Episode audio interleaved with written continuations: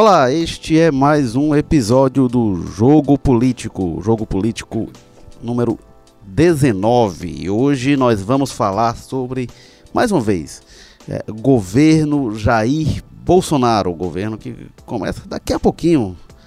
1 de janeiro, o presidente Jair Bolsonaro toma posse, mas parece que já faz tanto tempo que foi eleito, parece que já está em pleno vigor. O governo que já tem a equipe toda montada e já tem suas primeiras polêmicas, seus primeiros questionamentos do governo Bolsonaro que vive o, o, ainda antes da posse momentos turbulentos, momentos animados.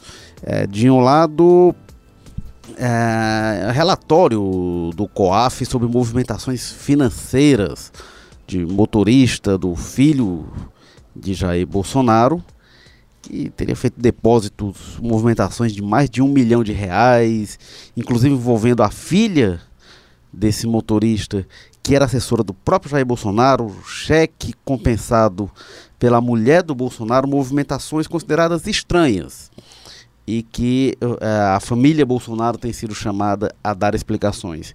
Em paralelo, muita polêmica dentro da bancada do PSL, inclusive envolvendo é, é, um dos filhos do Bolsonaro também, batendo boca com, com deputada, ele dizendo que está fazendo articulação para evitar a reeleição de Rodrigo Maia, presidente da Câmara. Bolsonaro dando, sinalizando que não, ia deixar correr solta a questão na Câmara, isso não tem sido bem assim. A eleição para o comando das casas legislativas. Nunca foi assim, né? Seria estranho se fosse agora. Então vamos falar sobre esses dias, esses movimentos que antecedem o início de fato do governo Jair Bolsonaro. E para falar sobre isso, o jogo político conta com Ítalo Coriolano, editor-chefe da Rádio Povo CBN. Olá, Ítalo. Olá, Érico. E, mais uma vez, Walter George, editor de política, colunista de política do O Povo. Olá, Walter. Olá, Érico Ítalo. Bom, eu sou Érico Firmo, editor do Povo Online, colunista de política do Povo, e vamos conversar aqui pelos próximos meia hora, 40 minutos sobre este assunto. Walter George, como é que anda o governo Bolsonaro ainda antes de começar? Já toda a equipe montada, todo o ministério anunciado e tendo de administrar esses crises, esses questionamentos. Dá para falar de crise? Já a primeira crise do governo que não começou? Dá, dá. É, é, bom, um, um, ministério, como você disse, formado, né, com 22 nomes. O Bolsonaro tinha prometido 15, mas acabou cedendo à realidade política, né, impôs, impôs a ele uma revisão desse nome, quer dizer, o, a redução foi muito menor do que ele houvera anunciado ou previsto. É, e esse processo todo, eu acho que primeiro o protagonismo dos filhos do Bolsonaro, né, é, tem, tem chamado a atenção, né, já era um protagonismo na campanha muito evidente, mas nessa fase de transição é, acabou ganhando uma proporção maior e indicando que é, por, é um dos caminhos por onde se pode prever muito problema para o governo Bolsonaro é exatamente nessa ação dos filhos. São os três políticos, né? um vereador, outro deputado federal que está muito turbinado, porque tornou-se o deputado federal mais votado do Brasil, né? quase 2 milhões de votos, se não me engano, lá em São Paulo.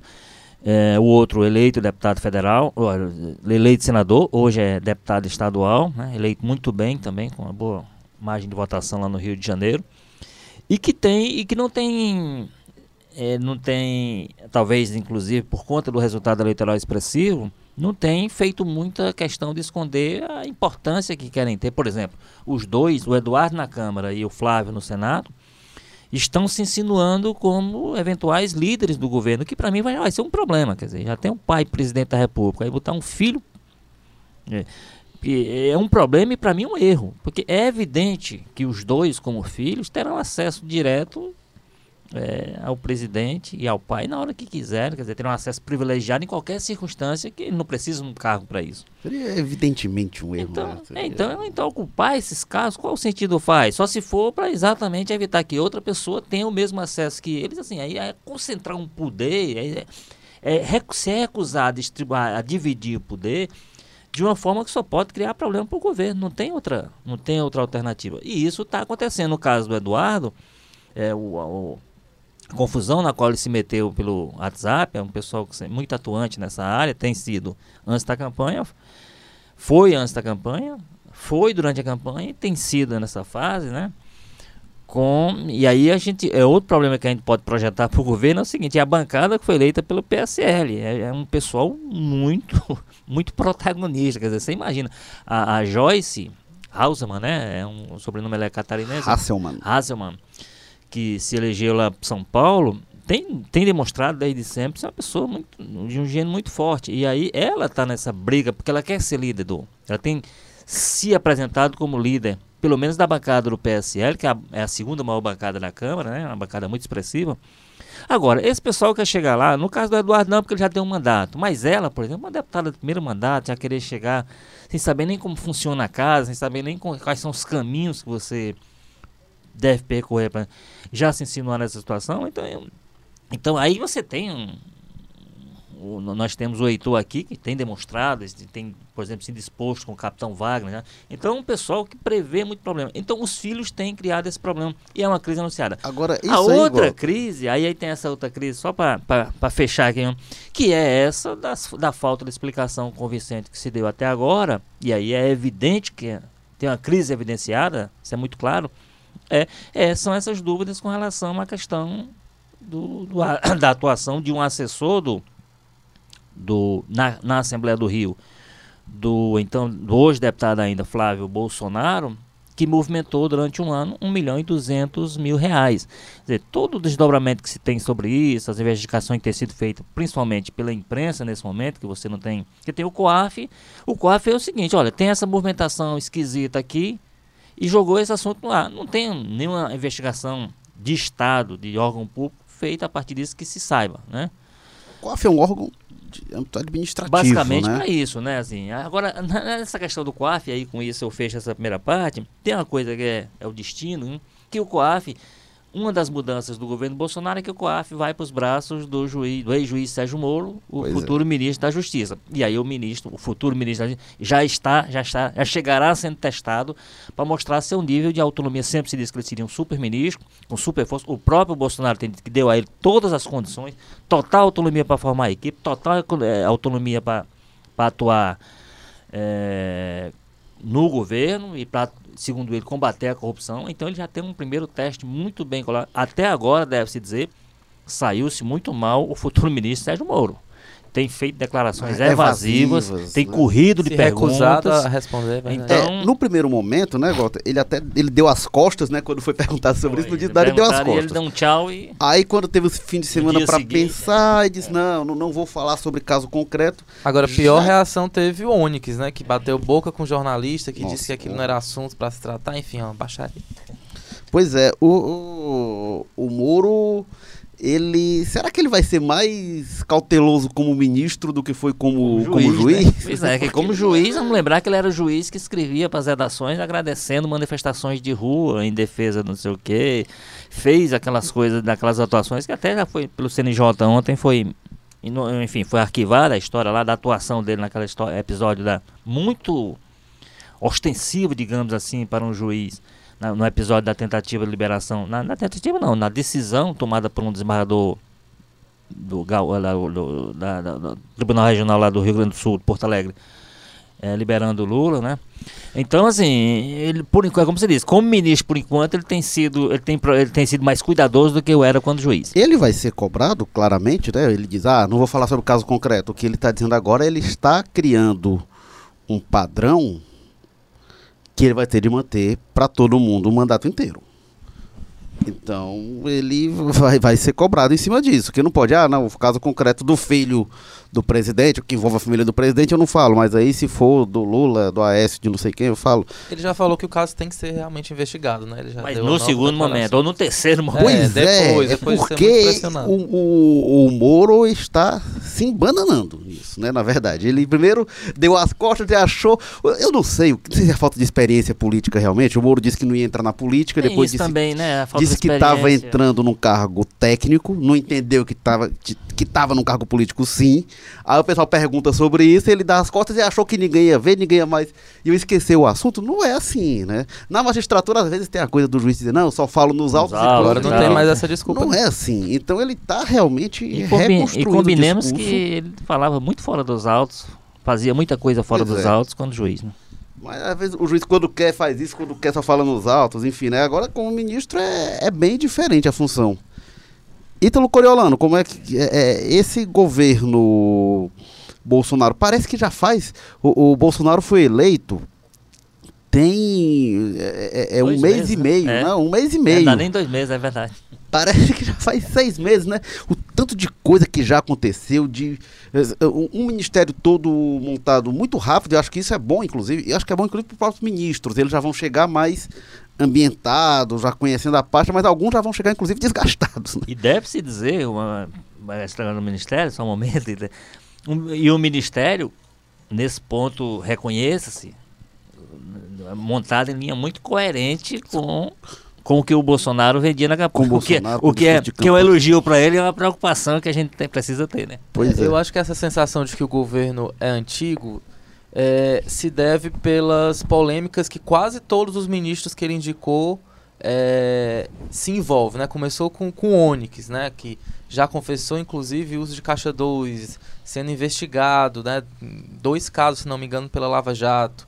É, então a, sensação é uma sensação de déjà vu, uma sensação de, de velho. Cadê aquele governo que veio para limpar tudo? Né, que veio para demonstrar que ia romper com os vícios do governo, segundo eles, O corrupto pessoal e não tem bandido de estimação, né? Isso, que não tinha bandido de estimação. E quando você observa que é o mais do mesmo, é, é claro que que há um clima de, de, de você pensar, está continuando, é a mesma coisa, de velhice é, e de desgaste que vai, se- que vai se acumulando. Agora o último ministro indicado do, do meio ambiente, é, que é também investigado pelo Ministério Público. É, Parece muitas coisas do Temer, né? Que pega ministro do trabalho, que tem problema trabalhista. Lembra até o próprio Temer. são os mesmos vícios, entendeu? De, de ter que, que é, é, negociar com os partidos em troca de apoio e isso vai, vai se repetindo. E quando você, agora mais recentemente, soma a esse caso do, do COAF, né, que só explicando aqui, o COAF é o Conselho de Controle de Atividades Financeiras.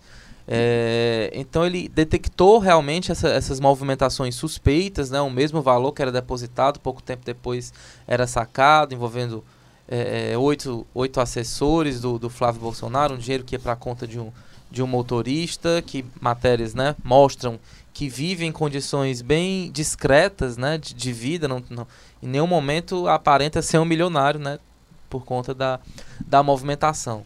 É, é, e as explicações que são dadas são estapafúrdias, assim, é de fazer rir de vergonha, porque é, é, não se tem nada de concreto, entendeu? O Bolsonaro tenta sempre agir como agiu durante a campanha quando era questionado, tratando, minimizando tudo, dizendo que isso é, isso é besteira e, e, e perseguição e tudo mais. Mas não é. A entrevista que ele deu explicando, é, por exemplo, por que, que essa movimentação não foi pro não foi registrada na declaração do imposto de renda, né, que é obrigatório para explicar a origem desse dinheiro, é, é risível assim. Ficam os dois assessores se olhando assim, meu Deus, o que, que vai acontecer? E ele não fala nada com nada, assim como várias vezes ele falou nada com nada. E esse é o governo, ele é ele- a base dele é muito frágil, né? E, e, e, é, e é difícil você encontrar é, é, é, pontos positivos pra gente. A gente fala mal, fala mal, mas é porque realmente é difícil encontrar assim o que, que tem de, de bom e de positivo na formação desse novo governo. Eu, eu, eu tenho grande dificuldade, acha? A postura cobra seu preço também, né? O Bolsonaro, vou colocar, a história do Bolsonaro não é de alguém é, é, é, zelosa e crítica e combatente da corrupção. O Bolsonaro, até a eleição anterior dele, em 2014, ele estava no PP, no Partido Progressista, que é o partido de Paulo Maluf, o partido de Celso Pita, o partido mais assíduo em tudo que é escândalo de corrupção. Anões do O pessoal resgatou, né, Érico? Resgatou, por exemplo, na última campanha dele, ele estava lá apoiando o pesão. Ou seja, ele estava é. de alguma forma naquele ciclo lá que hoje Não, é, é- escândalo nacional. apoiou Pesado. Aécio. E aí, é, é, o PP estava nos anões do orçamento, o Bolsonaro era parlamentar, tava, o, o PP estava com a cabeça enfiada no mensalão. Foi um dos partidos mais envolvidos no mensalão.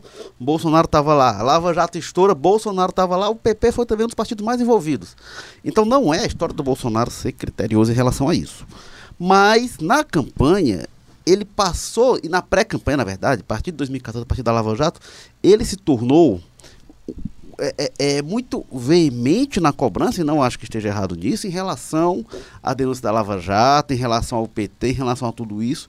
E a imagem nacional que ele construiu quando ele ganha muitos apoiadores, se torna personagem nacional e se viabiliza para ser eleito presidente, era esse Bolsonaro caçador de corruptos e, e, e que não, não tolera corrupção.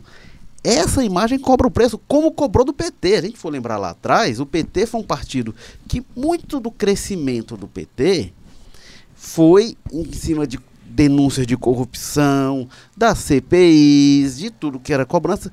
Quando o PT chega no governo federal e que começa a aparecer denúncias contra o PT, tudo isso volta à tona, inclusive gente que é denunciada pelo PT se torna é, é, denunciante com muito fervor, porque o PT tinha esse histórico e isso se volta. Então, se você tem uma postura de cobrança em relação a isso, quando é você tá lá, você vai ser mais cobrado. Você é vai ser vidraça, é cobrado bem mais difícil. pelas instituições, pelos eleitores, e isso é jogo jogado, é assim mesmo. E Pois só, é, em relação, só em relação a esse caso do da, da Assembleia Legislativa lá, lá do Rio de Janeiro, né? O que mais decepciona é porque é o, é o modo mais primitivo, mais primário de corrupção, né? Que é, Já viu é a- muito isso, que é a né? famosa rachadinha, né? Que você já a gente já observou aqui no Ceará, enfim, vários locais do país, né? Eu tenho toda aquela estrutura para ocupar de cargos, né? Enfim, aí você vai lá com pessoas que você tem algum tipo de contato e diz, ah, eu vou te dar esse emprego, mas eu vou querer um pedacinho. Então aí a pessoa vai, aceita e, pelo que se indicam, né? Pelas informações, é, é o que pode ter acontecido, né? É, é, isso é muito, muito, muito ruim para a credibilidade Se desse governo. Isso né? mesmo, né, Ítalo? É um, um esquemazinho miúdo, uma Muito. pirangá de você desviar um pedaço do dinheiro de assessor. É um negóciozinho... Agora, com certeza, não, não se surpreenda se já já defensores do Bolsonaro vão dizer ah, mas o que é 1,2 milhão comparado aos bilhões que o É, PT quando- roubou? quando é sempre estoura- a relativação. Quando estourou o mensalão, muita gente dizia isso. Ah, mas uma propina de 4 mil na instituição do tamanho dos Correios. E não é assim, né? Pois é, assim, o- a grande questão aí é o que o Érico falou, quer dizer, é, o Bolsonaro, por exemplo, ele- o, o ministro do Meio Ambiente, que foi anunciado domingo, ele é réu, ele não é só, não, não é uma acusaçãozinha, ele é réu, então ele tá para ser julgado. É, e aí o Bolsonaro disse, olha, o, o Onyx, o Bolsonaro disse, não, minha caneta Bic tá cheia de tintas e não sei o quê. O, a o problema é Haja o seguinte, tinta. a situação que eles criaram não dá a eles o direito de ter esse discurso, é como o Érico disse. Não dá como, se não deu antes outros partidos, também não dá para o Bolsonaro. Ele teria que formar uma equipe agora coerente, pessoas que pensem o que ele, que pensem em executar o que ele prometeu na campanha, errado ou certo, mas é o que ele vendeu como candidato, então a população, a maioria do eleitorado comprou e está no jogo, como disse o Érico. É, só que ele tinha que procurar pessoas do ponto de vista, desse ponto de vista que ele vendia, inatacáveis. Ele não Pois pode é. agora chegar Será e que dizer, não, ele tentou e não achou? Olha, ele te- não é possível que ele não encontrasse, se ele É viesse porque- aqui me chamar para alguma coisa, eu, eu acho que eu tava limpo. Eu não sou réu em nada. Será que você aceitaria aí? Não sei. Agora, ô Walter, Eu quero dizer que eu acho que ele tem, tinha gente que ele poderia, que ele poderia. Agora, ele tinha que ter essa regra bem colocada para dizer o seguinte, olha, para sustentar o meu discurso. Agora, o problema dele é o seguinte, que ele próprio, ele próprio é réu, né? Agora, ele é réu em e ele já usou isso, políticas, né? Pois é. De declarações de injúria, difamação. Agora, o Temer, quando o Temer toma posse, no contexto da Lava Jato e pós-impeachment, eu fiquei surpreso quando ele indica um ministério com tanta gente denunciada também. Eu disse, nossa, agora o Temer, as denúncias dele era porque o Temer chegava levando ao Palácio do Planalto o PMDB, e aí muito disso era composição política. O Bolsonaro, que se arvora de não, não, não, não, não tem indicação política, não preciso disso, o que que justifica? Como explica que, que realmente não é pelas indicações políticas? Então, o que é que justifica ele levar tanta gente enrolada? Pois é, a- eu, eu acho que está sucumbindo, a, a- mesmo que não seja na velha fórmula de chamar as lideranças e tal, etc. Mas ele está, de alguma forma, ele está sucumbindo, porque só isso explica, como disse se ele se dispusesse a ir buscar pessoas que pensem igual a ele, mas que não sejam réus, que não sejam acusados, ele encontraria. Eu não tenho, eu não tenho dúvida nenhuma disso, porque eu não vou acreditar que o Brasil tem 220 milhões de pessoas né? Tudo bem que alguns não aceitariam se convidados, ou até alguns não aceitaram, principalmente é, convidados, né? É, que, que seja capaz de, ó, eu estou montando um governo que seja desse ponto de vista inatacável. Você pode até dizer, ó, essa pessoa né? merece, um, por passa. exemplo, o do, do ministro da educação, que ele tinha duas possibilidades e tal, mas o ministro da educação não se tem feito nenhum tipo de, de, de, ponderação nesse sentido, porque nesse sentido ele cumpre, ele não é uma pessoa que venha já com esse rastro. Agora, o problema, isso, isso até é indicação do ministério. O problema agora é porque é o seguinte, é, que envolve, é, inclusive é uma, é uma, piada que tem corrido aí, é o chamado, o chamado Bolso Família, né? É, são parentes dele, são pessoas, primeiro criando problemas políticos, como a gente lembrou aqui o caso do Eduardo Bolsonaro, contra quem até agora não apareceu problemas nesse sentido, mas esse essa articulação dele, esse papel de chanceler informal que ele decidiu assumir, ele foi se reunir com a autoridade nos Estados Unidos como se fosse um alguém ele é filho do presidente, por enquanto, deputado eleito, mas ele não é uma pessoa que pode chegar em qualquer instância de oficial aí e falar como se fosse do governo. O bate-boca né? no WhatsApp foi com ele também, não foi? Foi com ele, foi. ele, ele que, pô, porque começou a haver uma cobrança da Joyce é, na questão da, da campanha para a Câmara, que o Rodrigo Maia, que o, o, Bolsonaro, ela se queixou lá, no, era um grupo do PSL, né, se queixava ao Major Olímpio que é eleito deputado, é, senador, é deputado eleito senador, e que é um, um, dos inimigos locais dela, um dos adversários, digamos assim, exatamente porque o, o Bolsonaro não estaria fazendo nada para não permitir a eleição do Rodrigo Maia. Foi quando ele entrou e disse, olha, eu estou fazendo isso, só que o Bolsonaro, o pai dele, né, não pode porque ele tem é presidente, uhum. então ele não pode. Eu estou fazendo isso, estou queimando, eu não uso tempo queimando, né? Estou articulando aqui contra o Rodrigo Maia em nome do governo e tal. Então aí começaram as discussões que alguém levou a público e os jornais pois é, deram. Esse, né? esse, vazamento ele é outro elemento. É de onde... Agora, é, teve esse, esse, episódio. O Flávio Bolsonaro, é, o, cujo assessor é envolvido na, na, na movimentação financeira, e o Carlos Bolsonaro também teve. É, saiu. Pois, é, ele se, se afastou, da, da inclusive, porque brigou. A é. questão do Bibiano. Bibiano né, ele brigou com o Bibiano, que é outro. PSL. É. Então. É muita briga para um governo, nem começou ainda, né? Pois é, e os, envolvendo os filhos como, como, protagonistas disso, né? E aí, igual, você até falou que o Eduardo e o Flávio se colocando como para ser líderes, líderes, do governo. É, e a gente tem um exemplo aqui perto, né? Que o Cid Gomes levou o Ivo para ser chefe de gabinete. Depois o Ivo, depois de um tempo, sai, vai assumir outras funções. Mas o Ivo, fora do governo, nunca, nunca, foi, foi líder do Cid. Exatamente. E aí, puxando pela memória, eu não lembro de o Cid ter sido líder do Ciro. Que o, o Cid vira deputado quando o Ciro é governador e ele vira presidente da Assembleia no governo Tasso. Tasso quando o Ciro sai, mas eu não lembro de ter sido líder do Foi governo. E vamos combinar, os Ferreira Gomes não são propriamente é. criteriosos em relação a separar é. essas coisas, a família e, o e público e o privado. Né? Não, não, são propriamente assim, não, a família fica aqui, o governo aqui e tal. Nunca foi muita a dos Ferreira Gomes, não. Mas eles nunca fizeram isso. Assim, ah, não, o, o, cara é presidente, o filho vai ser líder. Isso nunca Muito aconteceu. embora, né? Se a gente for lembrar, por exemplo, mais recente, que é o caso do Ivo, todo mundo sabia que o Ivo era uma das portas de, de, de, de, de se encaminhar alguma coisa para o governo. Isso é natural. É, mas ele era, inclusive, é. até porque ele saiu do governo de forma meio. com, com algumas rusgas. Uh, ele era muito mais atuante e uma voz do Cid na Assembleia antes do Cid ser eleito, até 2006, do que depois. Então. É tinha, tinha isso, a gente vendo esse exemplo aqui perto. Então, realmente, esse governo dos filhos é uma coisa que e, e me chama a atenção. Tem uma, tem uma questão aí que é preciso levar em conta, que é o seguinte. É, o, a gente sabe que o Congresso Nacional não é um lugar exatamente de amadores, né? Há amadores lá dentro, mas a gente sabe que há profissionais da política e profissionais. Então, uma das coisas, por exemplo, que esse, né, que essa essa ocupação exagerada de espaço dos, dos filhos do Bolsonaro tem criado. Por exemplo, já há recados por, por Flávio, todo esse processo que ele está enfrentando, que não está enfrentando não, que tem sido noticiado aí sobre o Filho, pode já ser encaminhado ao Conselho de Ética, ele já pode entrar no Senado com o nome no Conselho de Ética, que teria sido já uma ameaça velada, um recado ou coisa que o valha, que o Renan teria encaminhado, porque o Renan tem controle sobre o Conselho de Ética, né? Hoje o presidente do Conselho de Ética, possivelmente ele vai manter, é uma pessoa ligada a ele. Então, já chegar no Senado, por mesmo que a gente imaginar, ah, mas isso não vai dar em nada, não vai dar em nada, mas já é uma já é uma, um, um, um entravezinho que você chega lá respondendo e tal, etc. Então, isso faz parte desse jogo, que é um jogo que eles não podem achar que.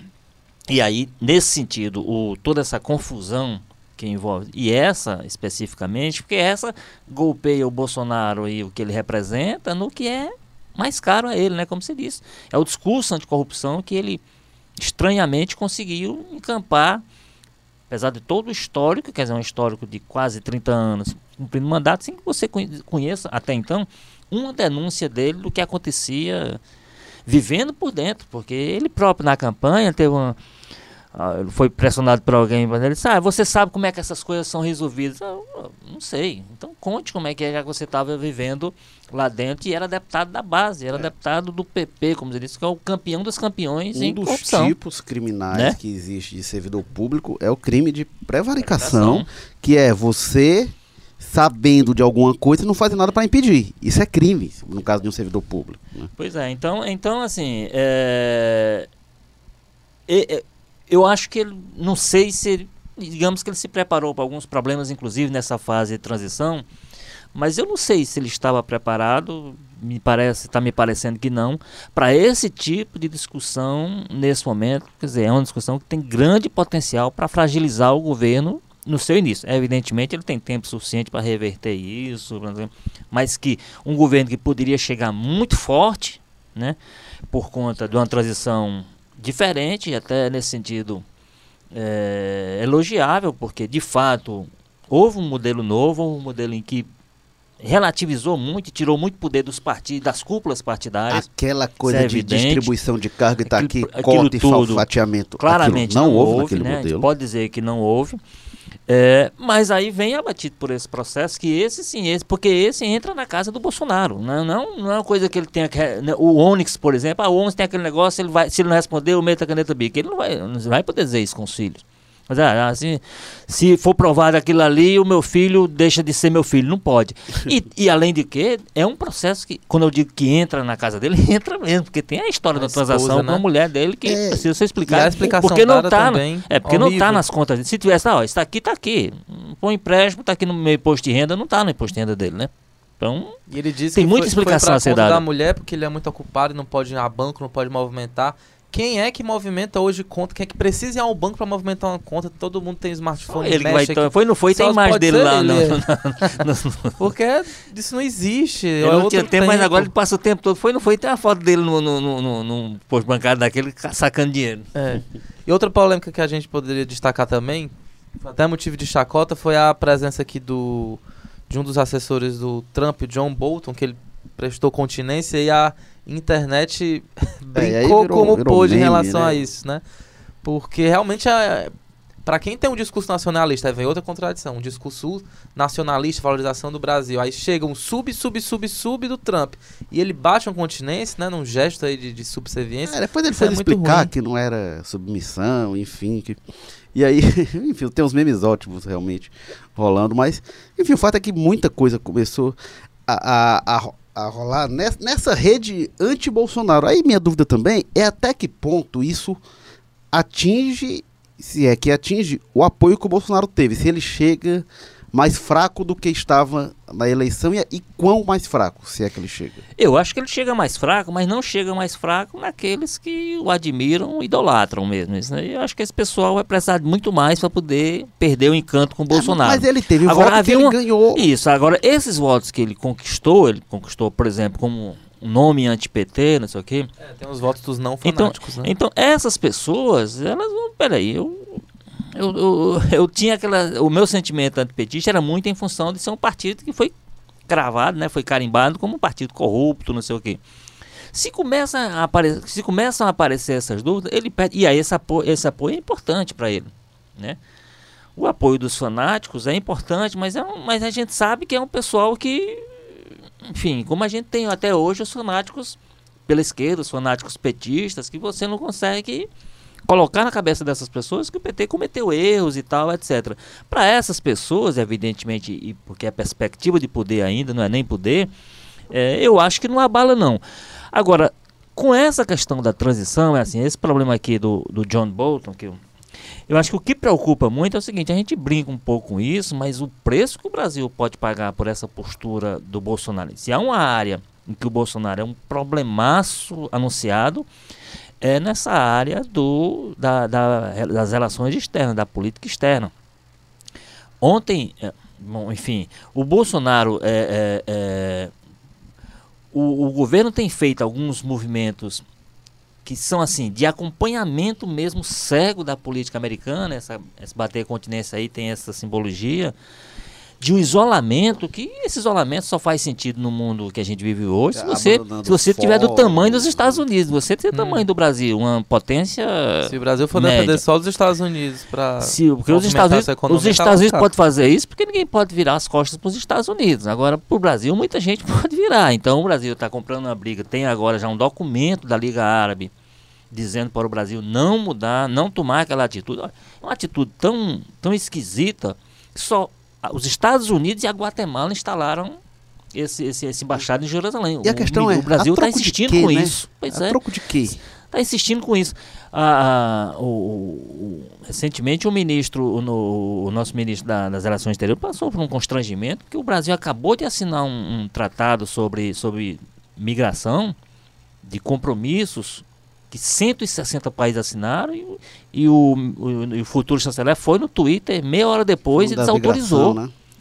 Então, assim, tá se brincando com coisa séria, né? Porque isso aí não é uma questão sozinha aqui no Brasil, não sei o quê. E falavam, ah, ideologizado, isso... ideologizada. A, a, a, política do Mais Temer, ideológico do que a Luísio Nunes Ferreira, ah. Pois é, então, e, e aí, se for nesse sentido, tá se combatendo ideologia com mais ideologia, só que do, a ideologia cega, né? É. Porque é ok você ter sua ideologia, mas ter a capacidade de dialogar com todo mundo pelo bem comum. Esse não, é você ter uma mente realmente então, direcionada. É, é. Estados Unidos, vamos lá junto com ele, Israel e tudo mais, Agora, e o resto que se lá. Realmente, esse negócio da continência, o mais grave, mais do que o gesto, né? Porque o gesto seria uma piada, mas é porque ela acaba se tornando ícone de uma postura de alinhamento muito complicada. E aí, igual é até. alinhamento, né? Subserviência mesmo. Pois é, né? eu até lembrei outro dia na coluna. É, tem, tem, história ótima que é o grande momento da, da diplomacia brasileira. Na história é quando Rui Barbosa foi lá no, no, no, no encontro, congresso de Haia, e aí virou, voltou como águia de Haia e tal, que o Barão do Rio Branco cunhou esse, esse apelido. E o que é que estava em discussão ali? Como é que o, o, o, Rui Barbosa virou Águia de Aia? O Brasil era muito alinhado com os Estados Unidos naquela época. Tinha tido um outro congresso que o Joaquim Nabuco foi representar e estava muito alinhado. O Joaquim Nabuco era embaixador nos Estados Unidos e defendia um alinhamento. E aí foram criar uma corte internacional que ia ter países de diferentes tamanhos. Ia ter país com peso 1, país com peso 2, país com peso 3. E o Brasil defendia que tinha diferente tamanho de nações. E aí, quando foram ver que ia depender do tamanho da marinha do país, que ia depender de uma série de coisas, e que o Brasil não ia estar entre os países maiores, mas sim entre os médios a pequenos, o Brasil primeiro chegou lá e tentou mediar para ver, não, dá para melhorar a gente um pouquinho? E quando o Brasil percebeu ali, em 1907, o Brasil descobriu que nessa coisa, ah, tem país grande, país pequeno, o Brasil não era grande se descobriu pequeno. E aí o Rui Barbosa fez o célebre discurso e fez a célebre defesa que passou um tribunal é, é, é, é igualitário, que tinha, é, é, que dava um tamanho igual, muito a partir da defesa do Rui Barbosa, que disse olhei as maiores nações e não ach, e as achei menores que a lei e a justiça.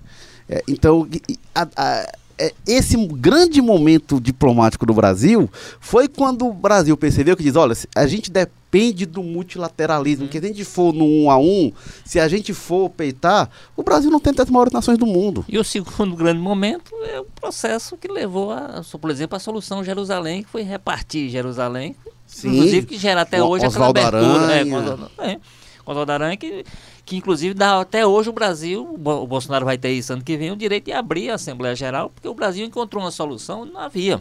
Né? E aí é exatamente a solução que o Brasil agora está dizendo assim, olha, aquela solução lá que o Brasil apresentou está em questionamento. Pois é, que, que, né? que, que Jerusalém seria um território internacional, Internacional, que depois Israel tomou na. Guerra dos Seis Dias, É, enfim. Então, então assim, eu, eu, eu, eu não consigo entender como é que se joga. E aí, é como eu disse, e aí, a gente tá falando de geopolítica, não sei o que, mas essa geopolítica pode transformar em negócio. O, essa brincadeira já tem, já está na mesa do Bolsonaro uma carta da Liga Árabe, que são 28 países que compram muito ao Brasil, compram muito, dizendo, olha, veja direitinho esse negócio aí, porque isso aí é uma questão mais do que vocês estão pensando. Então, é importante. E aí tem uma ameaça embutida, que nós gostaríamos de manter as relações no nível que há hoje com o Brasil e tal, que não está embutido o seguinte, olha, não- aquele negócio que a gente faz, nós vamos rever tudo. Então, assim, está se brincando com esse tipo de coisa, e aí nós, como sociedade, podemos daqui a pouco ser obrigados a pagar a conta de uma decisão que nesse momento é unicamente ideológica, não tem outra. O Walter, outra forma de agora, outro enxergar. ponto que eu queria abordar, que você falou lá no começo, da autonomia que foi dada ao Moro, né? O Moro eu acho que é um personagem importante em tudo isso, porque ele foi o cara lá colocado pra caçar corruptos, não com vara de pescar, mas com rede de arrasto e tal. E aí, um ponto é qual autonomia ele vai ter dessa investigação que o Bolsonaro prometeu diante da quando essa investigação chega na família do Bolsonaro, né? E essa é a primeira grande interrogação que eu acho que se coloca. Mas você falou também da, da autonomia na montagem da equipe e tem muita gente com o DNA do Moro. Agora, e aí eu queria trazer essa discussão, porque uma das indicações. DNA e naturalidade, né? é Muito paranaense lá, né? É, mas uma das indicações. Pelo menos a gente estava no Paraná. Assim, que talvez seja o, entre os três postos mais importantes do Ministério, não tem o DNA do Moro, que é justamente o general Teófilo, né, que é carioca, mas que, a família cearense, né, candidato pelo PSTB no Ceará. O general Teófilo, ele tem muito menos, não parece indicação, ele pega, ele vai cuidar. O, o Ministério tem dois grandes polos, né? Justiça e Segurança Pública. O Teófilo vai cuidar de um dessas frentes, a frente que mais atinge a vida da população, que aí já trata crime organizado, facções criminosas, tráfico de drogas. Isso, isso tudo vai estar na esfera do, do, do Teófilo. E ele não é, ele parece mais alguém do Bolsonaro do que do Moro, né? Ele é o perfil, general de quatro estrelas e tal. Essas indicações que o Bolsonaro tem feito, não é lá do grupo de Curitiba e tal, que o Moro tem tocado. Então, será. é, eu fiquei me perguntando sobre essa autonomia, até que ponto isso foi um entendimento com o Moro. Eu achei o, o Teófilo, esse parece cearense, um pouco estranha no ninho ali do novo superministério. É, tanto que o general Teófilo disse que quem ligou para ele para fazer o convite inicialmente foi o próprio Bolsonaro, né? Ele Pois falou é. com o Bolsonaro, então. Agora eu acho que isso para mim é mais ou menos natural. O Moro tem todo esse histórico aí, inclusive ele é considerado um especialista nessa área de lavagem de dinheiro e tal, etc. Mas para esse combate à criminalidade, esse combate de rua que é o que, que se de rua e a questão da do, do tráfico de drogas, essas coisas todas, eu acho que ele, nesse sentido aí, imagino que ou ele tenha tido humildade para dizer, ó, preciso de ajuda para indicar uma pessoa que vocês considerem apta, ou, ou, ou então ele deixou, olha, procurem um nome que eu essa aceito o nome que metade, vier. essa metade do ministério. É, quer dizer, ele se preocupou muito nessa área aí. Agora, na questão da COAF, não. Aí ele não. Aí é, é, mão- é- é a mão dele direta que está lá. Então, é, aí ele não abriu mão. Então, eu acho que esse- essa autonomia permitiu a ele, inclusive, eu imagino, dizer: olha, nessa área aqui, eu preciso. Eu não- realmente não tenho um. Aí, a- na inteligência, ele tinha todo o pessoal da Polícia Federal, do Ministério Público, sei o quê, com quem ele sempre trabalhou e eu acho que ele Agora, Nessa apesar, área ele não, ele não quis. Agora, essa área eu até eu entendo mesmo que tenha havido algum tipo de interferência na autonomia dele.